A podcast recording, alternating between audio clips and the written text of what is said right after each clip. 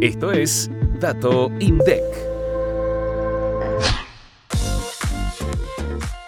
En junio de 2023 se estimaron 1.520.558 viajeros hospedados, lo que representó un crecimiento de 17,2% respecto al mismo mes de 2022. La cantidad de viajeros residentes aumentó 9,4% y la de no residentes creció 66,1%. Estos datos se obtienen a partir de la encuesta de ocupación hotelera del INDEC.